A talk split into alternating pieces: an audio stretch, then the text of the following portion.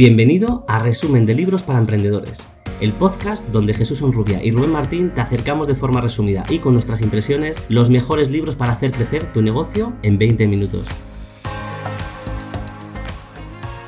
Bienvenidos a un nuevo capítulo de resúmenes de libros para emprendedores. Aquí estoy ya con Jesús Rubia. Jesús, ¿qué tal estás? Hola Rubén, fenomenal, deseando comenzar con el capítulo de hoy. Y también, además, es una, un libro que esto no lo hemos hablado, pero los dos creo que tenemos un cariño especial a Juan Aro porque ha sido mentor nuestro en su momento, de una temática muy potente que tiene que es Protege tu dinero y tu patrimonio. Y el libro que traemos precisamente es de Juan. Cuéntanos un poquito así a modo resumen de qué va el libro y, y sientes lo mismo por él. Bueno, pues eh, sí, sí, totalmente de acuerdo. Juan lo conocí en 2015, eh, en el momento más eh, bajo de, mi economía. Y bueno, pues lo contraté como mentor para que me enseñara precisamente determinadas cosas para salir del atolladero donde, donde estaba. Y estaré siempre agradecido ¿no? por, por aquellas, aquellos aprendizajes que, que me transmitió. Y cuando salió este libro, bueno, pues eh, lo tengo dedicado por él y, lo leí con mucho gusto y aprendí muchísimas más cosas que, en aquel entonces no, no tenía esa capacidad de, ver más allá. Así que es un libro que, que nos enseña eso, ¿no? Como, como, tú compartías, cómo proteger nuestro dinero, nuestro patrimonio. Y no se trata de, como dice en el libro, de, evadir, sino eludir conscientemente eh, acogiéndote a la ley ¿no? y sabiendo de qué manera eh, puedes eh, ahorrar dinero y protegerlo. Me porque cuando pone de forma legal, o sea, pagar menos impuestos de forma legal, creo que es algo que, además que, fíjate, contando un poquito la historia de Juan, Juan al final llegó a, esta, a este tipo de conocimiento por su historia y es que él tuvo tuvo una empresa con muchos trabajadores donde dejó de o no pudo pagar unas facturas en un tiempo determinado y empezó a negociar con los bancos para pagar esa deuda. El banco le decía que no, que no, que no, y en, los plazos que se iban pasando aumentaba la deuda hasta tal punto que era inviable poder pagarla. Creo que superó el millón de euros en, deuda. Entonces Juan dijo, esto es inviable, me parece injusto, y lo que voy a hacer es, de forma legal, como hacen los ricos, como hacen la política o la gente que tiene cierto poder y cierto conocimiento, pagar menos impuestos, creando una sociedad y haciendo pues todo lo que dice en el libro que hoy veremos por encima. Entonces, al final, se convierte en una persona que está fuera del sistema, como todos lo conocemos, pero sigue pudiendo estar eh, generando riqueza y generando eh, empresas, etcétera, etcétera. Entonces, el libro está muy bien para la gente. Yo creo que, desde mi punto de vista, está dirigido tanto para personas que vienen del mundo del emprendimiento y que quieren montar un negocio, como personas que, que tienen negocios grandes, pero también para personas particulares. Si tenemos un, de hecho Juan ponía un ejemplo, que imagínate una persona que tiene una peluquería y hay una persona que entras, por desgracia se resbala y tiene una lesión grave y te denuncia, tú puedes perder hasta tu vivienda. Si tú no proteges tu patrimonio, si no sabes cómo gestionar eso, puede que pierdas todo por, por un despiste que has tenido con un negocio o, con cualquier otra cosa. ¿no? Entonces, bueno, vamos a hablar, si te parece, de, de, los, de los puntos principales del libro y que entendamos pues, que esto nos interesa a todos saberlo y, y a todos nos interesa, obviamente, pagar menos impuestos de forma legal, siempre. Totalmente. Vamos a por ello. Bueno, comienza hablándonos del, miedo, ¿no? El miedo, esta percepción al dinero, ¿no? Y con, la que crecemos. Y dice que, el miedo al dinero eh, viene por el desconocimiento de las reglas. Entonces, eh, dice que lo primero, y precisamente este libro va de esto, de empezar a conocer cómo funcionan las reglas y cómo usarlas y utilizarlas a nuestro favor. Y nos habla de la fórmula para tener éxito con ello, es tener siempre en foco que queremos eh, lograr foco, emoción, deseo y determinación con respecto al dinero. Y nos habla del actuar contra la queja, que es eh, mejor eh, tomar acción. Esto ya creo que lo hemos hablado en otros capítulos y es, siempre lo mismo, ¿no? al final en ese actuar, pues es posible que cometas errores, pero si, como decíamos antes, si empiezas a conocer las reglas, limitarás ese riesgo, ese, cometer errores y cada vez serás más astuto, más astuta con respecto a, la educación financiera. Y mm, claro, es que eh, también lo hablamos en el libro anterior, el tema de la mentalidad en cuanto al dinero. Ya no es solo es lo que sabes de él, pero también cómo te relacionas con él. Porque, por ejemplo, yo te pongo un ejemplo que todos hemos vivido, ¿no? Una familia que vive con lo justo a veces es la que menos cuida el dinero. O sea, no sé si conoces algún caso, pero es como, bueno, gastamos lo que tenemos, vivimos con esto pero si tengo que pagar un poquito más, a mí me da igual. Sin embargo, eh, yo también conozco a gente que, pues va a sonar un poco así, pero gente que es millonaria, que tiene muchísimo dinero y miran hasta el, vaso de agua eh, con el que te has tomado en un restaurante con él. Dame la factura porque la quiero eh, trabajar, ¿no? Entonces, el dinero, desde donde yo he podido experimentarlo y, también lo comenta un poco el libro, es como una energía. Es algo que te hace tener más o menos, es como una salud. Si cuido mi salud, tengo más salud. Si no la cuido, pues tendré menos, ¿no? Entonces, a veces creo que es proporcional eh, las personas que, llegan a tener más dinero con las que no. ¿Tú has experimentado esto también en, tu día a día? Totalmente, y esto lo aprendí hace, hace tiempo y cuando peor estaba. Y empecé a, relacionarme con el dinero desde otra energía, como tú decías. Hubo momentos en los que llegué a dormir con el dinero que tenía debajo de la almohada, haciendo que antes de dormirme, eh, con la luz apagada, eh, mover los billetes y ese sonido, ¿vale? Y tratando de, esa energía de sentirme poseedor de abundancia y durmiendo con el poquito dinero que tuviera. Y te hablo de tener de efectivo en esos momentos, a lo mejor de tener, ha habido momentos de 300, de 500, 800 euros. Y también durante el día iba con ese dinero en el bolsillo. Entonces, eh, y la gente me decía, ¿y por qué vas con, tanto dinero? Y yo decía, porque me siento abundante. Y lo que no sabían era que era el único dinero que tenía. ¿no? Mm.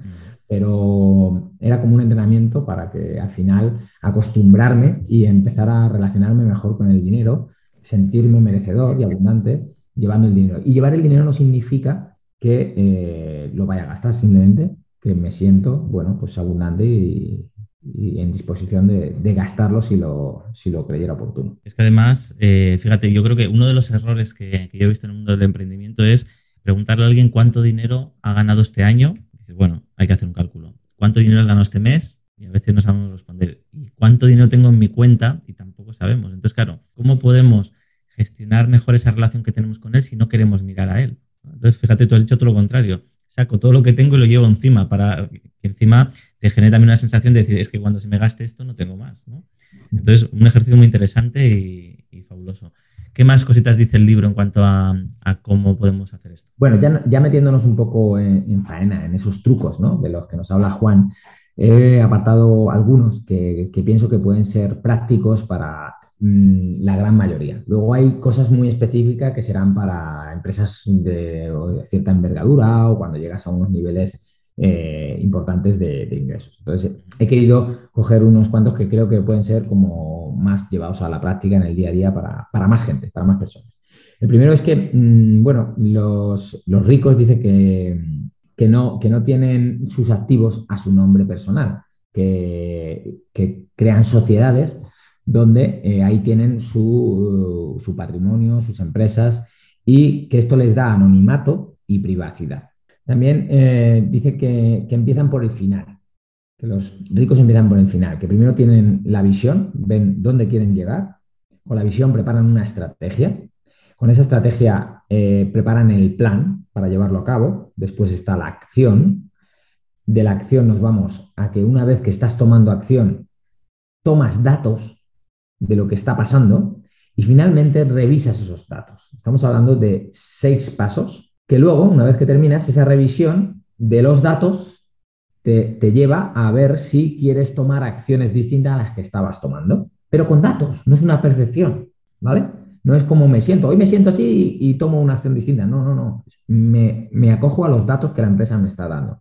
Y si decido que tengo que cambiar, trazo un plan distinto. Entonces volvemos como hacia atrás y estás modificando. Al final, eh, los ricos, los empresarios de éxito, siempre están en constante pues, crecimiento y revisando esos datos y viendo si tienen que cambiar su plan. Esto es súper importante, porque el hecho de que hayas tomado una decisión de que vas hacia allá em, y lo has decidido, no quiere decir que no puedas cambiar tu rumbo. Es que es todo lo contrario, tienes que estar midiendo si lo que decidiste en un momento dado está teniendo los resultados que deseabas. Esto es lo que nos quiere decir. No sé, al respecto, ¿qué opinas tú? Dos cositas. O sea, por lo que dice, lo que propone Juan, eh, al final es, eh, has dicho, visión, estrategia, plan, acción, datos y revisar esos datos. Entonces, claro, lo que él propone es eh, tener una visión muy clara, con una estrategia muy clara, aportar un plan y solo cambian las acciones, no cambia la visión, la estrategia del plan, que ahí es donde a veces se cometen muchos errores. Exactamente. En el plan aún cambia, ¿no? En el plan aún cambia si considera, si considera que no eh, le está llevando a tomar las acciones que le llevan a esa visión final, ¿vale? Pero empezamos con los datos. Miras datos, si los datos no ves que te están llevando hacia tu visión, pues miras más a fondo las acciones, si deberías de tomar diferentes acciones.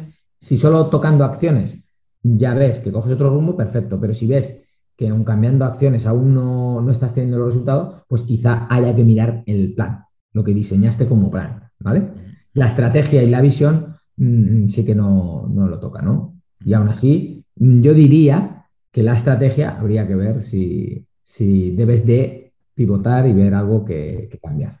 El tema está en el tiempo que le dedicamos a cada cosa, porque es lo que hablamos alguna vez, que no le damos el tiempo suficiente a la, propia estrategia como tal. Es como eh, cambiamos el objetivo, no cambiamos de estrategia, ¿no? Es que cambian todo directamente. Entonces, eso es algo a reflexionar. Y luego otra cosa que comentabas al principio, el tema de que no tiene nada su nombre. Él comentaba en, Protege tu dinero y patrimonio el hecho de que las sociedades que compres, o sea, que tú puedes comprar una sociedad. Si tú creas una sociedad, al final está tu nombre, tu apellido y tu dirección como propietario de eso que has dado de alta. Con lo cual, de alguna manera estás diciendo, tengo esto, tengo esto, tengo esto, tengo esto. Un truco que él propone dentro del libro también es compra una sociedad que haya, se haya activado y que no haya tenido actividad muchas personas en España montan negocios y lo primero que se les ocurre es pagar esos 3.000 euros de, vamos a decir, dar de alta una sociedad y a lo mejor luego la idea no va a ningún puerto. Entonces hay muchas empresas en España creadas sin ningún tipo de actividad y esas empresas se pueden comprar.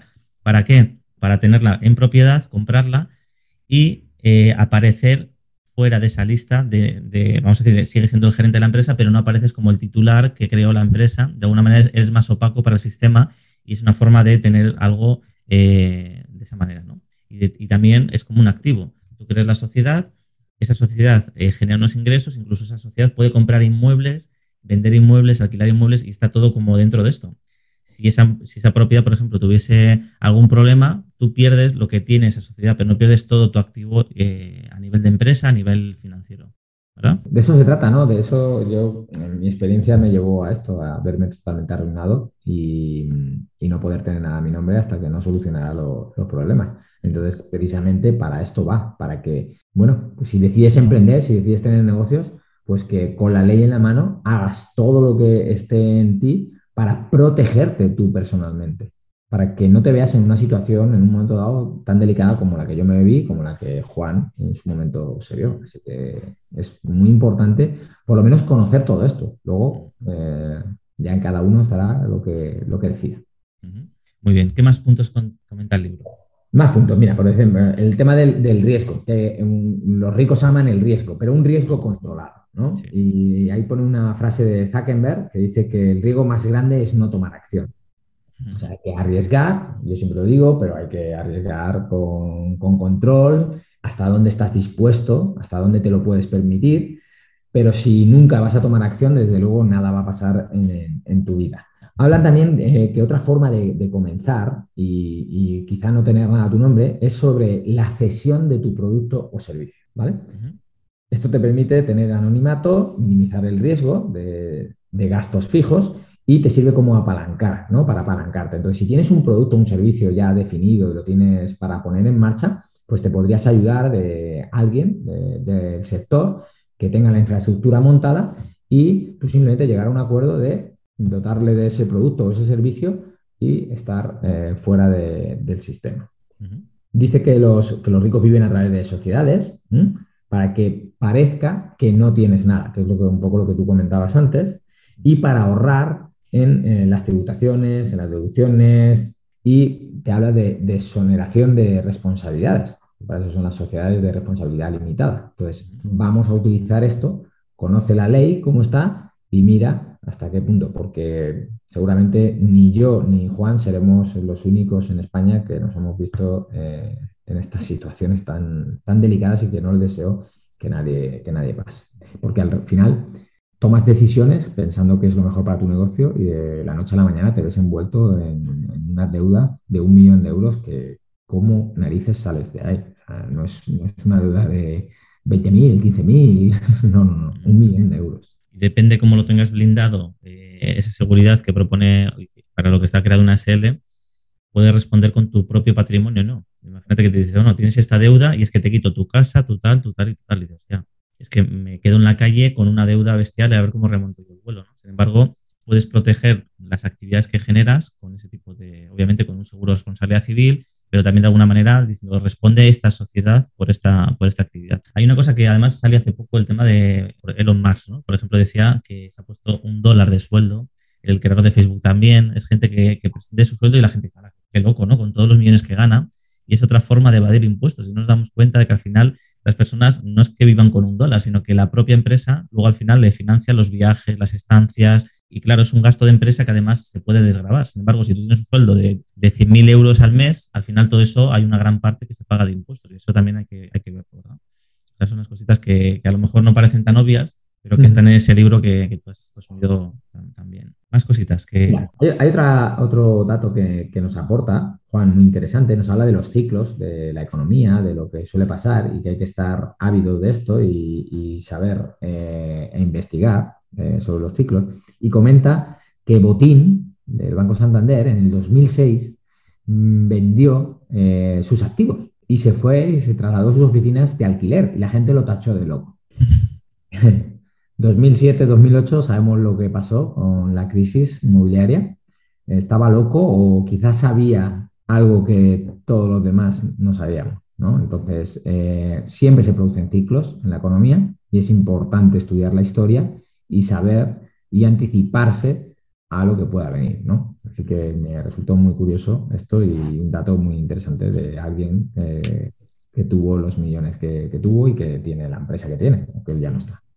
Nos habla de que marca no es lo mismo, no es igual a la empresa, a lo que es la sociedad. Te dice que quizá tú tengas, que puedes tener tu marca y que la sociedad, la SL o, o anónima, como sea, que tenga un nombre distinto.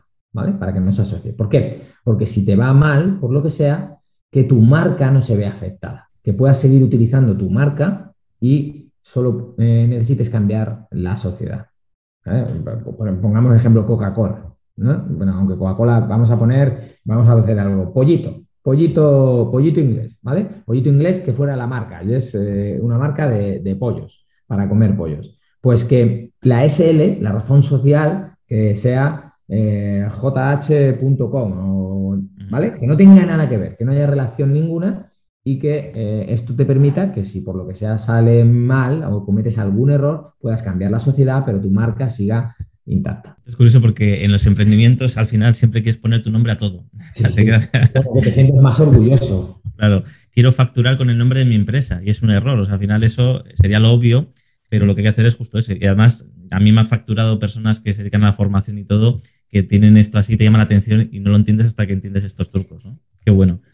Otro, mira, otro punto que había puesto es lo que tú has comentado de Elon Musk, que es lo de cobrar en bienes, en regalos, a través de sociedades.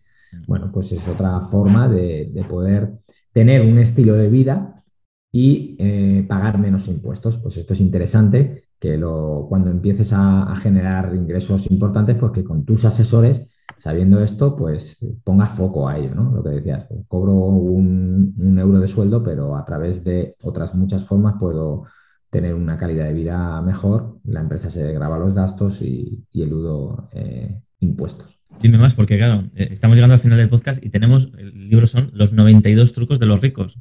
Hay, hay muchísimos.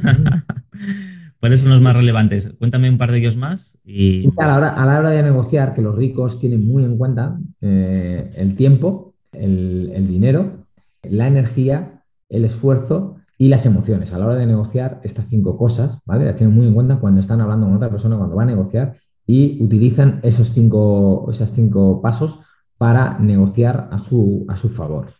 Nos habla de, la, de la criptomoneda, ya nos habla de la criptomoneda, de los bitcoins, de la minería, eh, que sería importante poner eh, huevos en esas cestas. Y nos habla que, mm, que, los ricos no piensan en la pensión, ¿no? que son ellos mismos los que se encargan durante su vida eh, empresarial de generar esos activos que cuando no quieran trabajar, si es que deciden no trabajar en algún momento, pues tengan los ingresos suficientes sin depender del Estado. Habla de los herederos y de los impuestos, muy importante, eh, por esos eh, cargos eh, de impuestos de sucesiones y cómo a través de sociedades puedes dejar a, tus herederos esos bienes inmuebles sin pagar esos impuestos. ¿No? Porque es muy triste que, después de toda una, vida de, emprendimiento, de trabajo, llámalo como quieras, y que tengas X bienes, pues la cantidad de, viviendas y de inmuebles que finalmente se queda al Estado porque los sucesores no pueden permitirse, no tienen el efectivo para pagar un impuesto que ya se pagó en su día. O sea, que es que es, alucinante, ¿no? Habla también de fundaciones, cómo puedes crear fundaciones para eh, pagar menos impuestos. Habla de que los ricos son creadores, están más enfocados en la creación y no en la gestión. Entonces, mientras tú tienes esa capacidad de crear, de innovar y de generar ingresos, la gestión eh, obviamente es un paso importantísimo para gestionar negocios, pero también, oye, contrata talento que, que pueda hacer esas funciones. Eh, al final, el factor diferenciador es esa creatividad que tienen esos grandes empresarios para que nos podamos poner, pueda ser Elon Musk o pueda ser Steve Jobs, ¿no? Sea, al final es un visionario, hablamos de esa visión inicial, ¿no? Tú tienes que tener la visión, saber dónde vas y luego rodéate de grandes talentos, los mejores, para, marcar la diferencia. Y fíjate que aquí hay muchos empresarios que pueden tener eh, todo lo contrario. Cuando ven a alguien dentro de su empresa, que son trabajadores, que pueden tener mayores conocimientos, pues eh, a lo mejor van a la gresca y, están buscando la manera de echarlo, cuando tendría que ser todo lo contrario, potenciarlos y, darles eh, alas para que hagan que tu negocio genere más. Pero ahí entra otra parte que es la de ego, si te permite que alguien sea, tenga más conocimiento, sea más inteligente o no. ¿Qué, qué te interesa? Eh, ¿Tener más patrimonio, vivir mejor, más calidad de vida o ser el más listo, el más inteligente que todo el mundo adula? No sé, ahí ya es algo muy personal. Coger a los mejores en los equipos. Además, eh, una frase de Juan que es muy interesante, él dice que los ricos generan sistemas. Al final es, crean activos que funcionan por ellos sin estar ellos presentes. Al final el equipo es fundamental y se trata de tener, pues eso, eh, decir, bueno, quiero montar este negocio, y necesito a estas personas que hagan estas tareas de esta determinada forma. Cuando haces eso, tú pones algo en marcha y tú simplemente tienes que mirar, entre comillas, mirar desde fuera, pero que tú ya de alguna manera creas un sistema que solo tienes que revisar que funcione y que los números salgan. Por eso la gente que tiene dinero tiene tantos activos. Tienen empresas de todo tipo. Yo conozco a una persona que luego te diré quién es, que tiene 22 empresas a la vez. Y se dice rápido, 22 empresas que le están generando dinero y está diversificando su fuente de ingresos. Yo recuerdo a Juan también que habló de cripto y de minar cripto hace años, o sea, al principio del todo, ahora ya pues, hasta el taxista, ¿no? Eh, hasta una persona de, cualquier gremio dice, yo también invierto en criptomoneda, porque ya todo el mundo lo conoce y todo el mundo está, pero él también ha sido un visionario en cuanto a diversificar su fuente de ingresos, en bolsa, en cripto, en inmuebles y en otras actividades. Me parece que es, es fundamental. Y, me parece muy interesante. Creo que es una, un libro que, que, es recomendable, como hemos dicho al principio, para cualquier persona que tenga una actividad económica, la que sea, por cuenta ajena, emprendiendo o como empresa, y de alguna manera es conocer lo que todos no conocemos y, nos quejamos. De hecho, ya para finalizar, por ejemplo, el ejemplo de, cuando te compras un coche. Te lo compras y pagas impuestos por el coche, pagas impuestos por el permiso de circulación, estamos pagando impuestos por dentro, obviamente dentro del mantenimiento de la gasolina, que es una barbaridad la cantidad de impuestos que nos meten, el coche lo queremos sacar de la circulación y pagamos impuestos, el coche se estropea o tiene un accidente y tenemos que pagar impuestos por retirar ese coche también por, por la causa. Entonces, claro, es una barbaridad. Y con el tema de la, de la vivienda es lo mismo, pagas cuando compras, pagas cuando vendes y pagas cuando heredas. Entonces, claro, si solo el ejemplo de lo que has dicho tú, si ese inmueble lo compra una sociedad, ahí has pagado los impuestos. Y cuando tú se lo vas a dar a tus hijos porque tú ya no estás, tu hijo hereda la sociedad y no tiene que pagar los impuestos. Ya te has ahorrado un montón de dinero y ya eres el propietario de esa sociedad. Entonces, son pequeñas cosas que, como vemos, son sencillas, pero que hasta que saquen una ley que regule todos estos trucos, pues de momento ahí están. Y son a los que se acogen muchas personas que tienen mucho dinero en diferentes ámbitos. Así que muchas gracias Jesús por este resumen. Creo que es muy interesante. Como siempre, eh, recomendamos los oyentes eh, lean el libro completo, son 92 trucos que, no nos da tiempo a analizar ni siquiera en una hora y que, también hay que ver en detalle, pero bueno, es un apéndice de lo que, del contenido más grande que hay en cuanto a esto y, nada, Jesús, muchísimas gracias por este ratito que hemos pasado juntos. Muchas gracias a ti, Rubén, un placer como siempre y hasta el próximo capítulo. Vale, muchas gracias, chao. Chao. Gracias por escuchar este podcast. Si quieres descargar el mapa mental de este capítulo, entra en el enlace de la biografía. Nos vemos en el siguiente capítulo.